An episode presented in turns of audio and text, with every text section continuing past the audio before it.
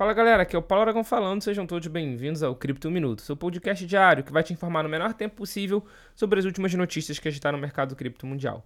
E para começar o Cripto Minuto de hoje, a gente vai falar um pouquinho sobre aquela rede social que alguns anos atrás revolucionou as redes sociais de uma forma geral, tanto que o Mark Zuckerberg tentou comprar, não conseguiu e copiou. E ao copiar, acabou colocando stories em todas as suas redes sociais.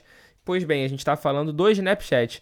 A Snap, que é desenvolvedora do Snapchat, anunciou novos planos focados na Web3. A empresa, com sede em Los Angeles, decidiu seguir o espaço do Facebook, Instagram, Twitter e Reddit. Está realizando testes com os NFTs, que são os tokens não fungíveis. Mais precisamente, a empresa está explorando planos para permitir que os usuários, sobretudo os artistas, exibam NFTs como filtros de realidade aumentada na plataforma. De acordo com uma reportagem do Financial Times, a ideia da empresa é atrair influenciadores e, consequentemente, claro, seus fãs. Fontes disseram ao portal que a expectativa é que os testes a serem executados por criadores selecionados tenham início já neste mês de agosto, ou seja, no mês que vem. Ainda segundo a reportagem, a Snap criou uma lista de desenvolvedores que usam sua plataforma para criar filtros em realidade aumentada divertido para os usuários. Os filtros, conhecidos como os lenses, podem ser sobrepostos a imagens do mundo físico. Vamos ver o que, que vai dar. E agora parece que foi o caminho contrário, né? Porque o Instagram já está fazendo algumas experiências com NFT na sua plataforma. Agora é o Snapchat que está correndo atrás. Continuando o Cripto Minuto de hoje, a gente vai falar um pouquinho sobre um país ali da Ásia que está tendo bastante informação sobre criptomoeda de uns meses para cá. Né? Enquanto alguns países estão avançando para regulamentar, para regular as criptomoedas de uma forma, não digo positiva, mas eu digo no mínimo branda, outros retrocedem. O Banco Central da Índia é um dos que estão apertando o cerco contra os ativos digitais.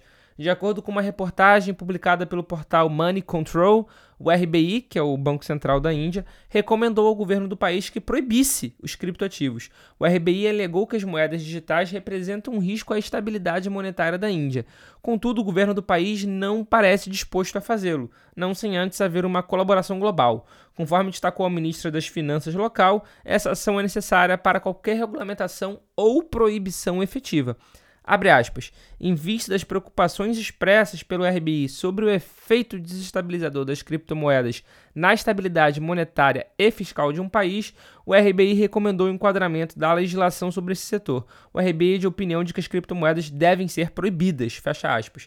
Bom, vale ressaltar que esse debate não está sendo um debate único na Índia. Aqui no Brasil, por exemplo, a gente está com um projeto de lei avançando, porém, nesse momento, ele está pausado por causa da perda de um acordo que existia é, para fazer a votação de algumas modificações que aconteceram no projeto no Senado. Com isso, muito provavelmente, a gente só vai ter a votação efetiva após o período eleitoral do Brasil, que vai ser em outubro desse ano. Continuando o Cripto Minuto, um alerta para você tomar cuidado. O Premint, que é um dos mais famosos sites de mintagem de NFT, foi alvo de um ataque hacker no final de semana. De acordo com o Twitter oficial do site, os hackers atacaram a plataforma e conseguiram acesso para roubar, inclusive, NFTs dos usuários do Premint. A equipe por trás do site alertou sobre a invasão e pediu que nenhum usuário aprove transações oriundas do Premint. Se isso acontecer, os hackers poderão ter acesso às carteiras e, na prática, roubar o NFT e tudo que tiver armazenado nelas. Abre aspas. Por favor, não assine nenhuma transação que diga aprovações definidas para todos. Fecha aspas. Enquanto isso, o projeto tenta descobrir quem foi o autor da violação. Conforme explicou a equipe, o hacker, o grupo de hackers, teve acesso a um dos arquivos do Premint e conseguiu manipular o seu conteúdo. Após as modificações, o arquivo se transformou em uma conexão externa entre a plataforma e as carteiras. Essa conexão é exatamente igual às conexões que os usuários fazem tradicionalmente na plataforma, mas leva para um arquivo controlado pelos hackers. A falha não afetou todos os usuários do Premint, e sim aqueles que conectarem suas carteiras com a aplicação maliciosa. Ou seja, se você usa Premint, se você usou o Premint, muito cuidado com toda transação feita na plataforma ou feita na carteira que tem seus NFTs da plataforma. Muito cuidado, muita atenção.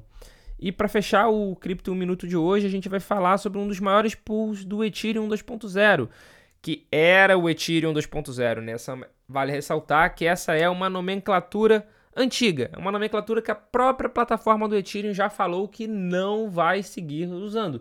Agora o Ethereum 2.0 é a camada de consenso, mas um dos maiores pulls dessa camada de consenso, de consenso, o protocolo Lido anunciou a expansão da sua atividade. Por meio de uma postagem no site oficial, a equipe de desenvolvimento revelou os novos planos do protocolo. De acordo com a Lido, o protocolo vai se expandir para várias soluções de camada 2 da rede Ethereum. A Lido confirmou, inclusive, que vai lançar uma, uma oferta na rede Optimism e na rede Arbitrum. Lido é um provedor de serviços de stake para Ethereum e outras blockchains. Ele permite que os usuários façam staking de seus ETH para obter o ST-ETH, que é um ETH sintético. É, com esses tokens, né, os usuários podem realizar staking em diversos protocolos. Vale ressaltar que se você tem um ativo sintético, você não tem o um ativo de fato. Você tem como se fosse uma nota promissória daquele protocolo que está hospedando o seu ativo propriamente dito.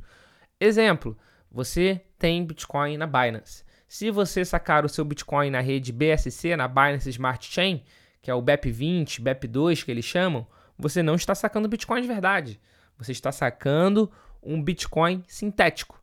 Quem tem esse Bitcoin é a Binance. Você está sacando como se fosse uma nota promissória que pode ser liquidada na Binance depois. Portanto, muito cuidado com ativos sintéticos.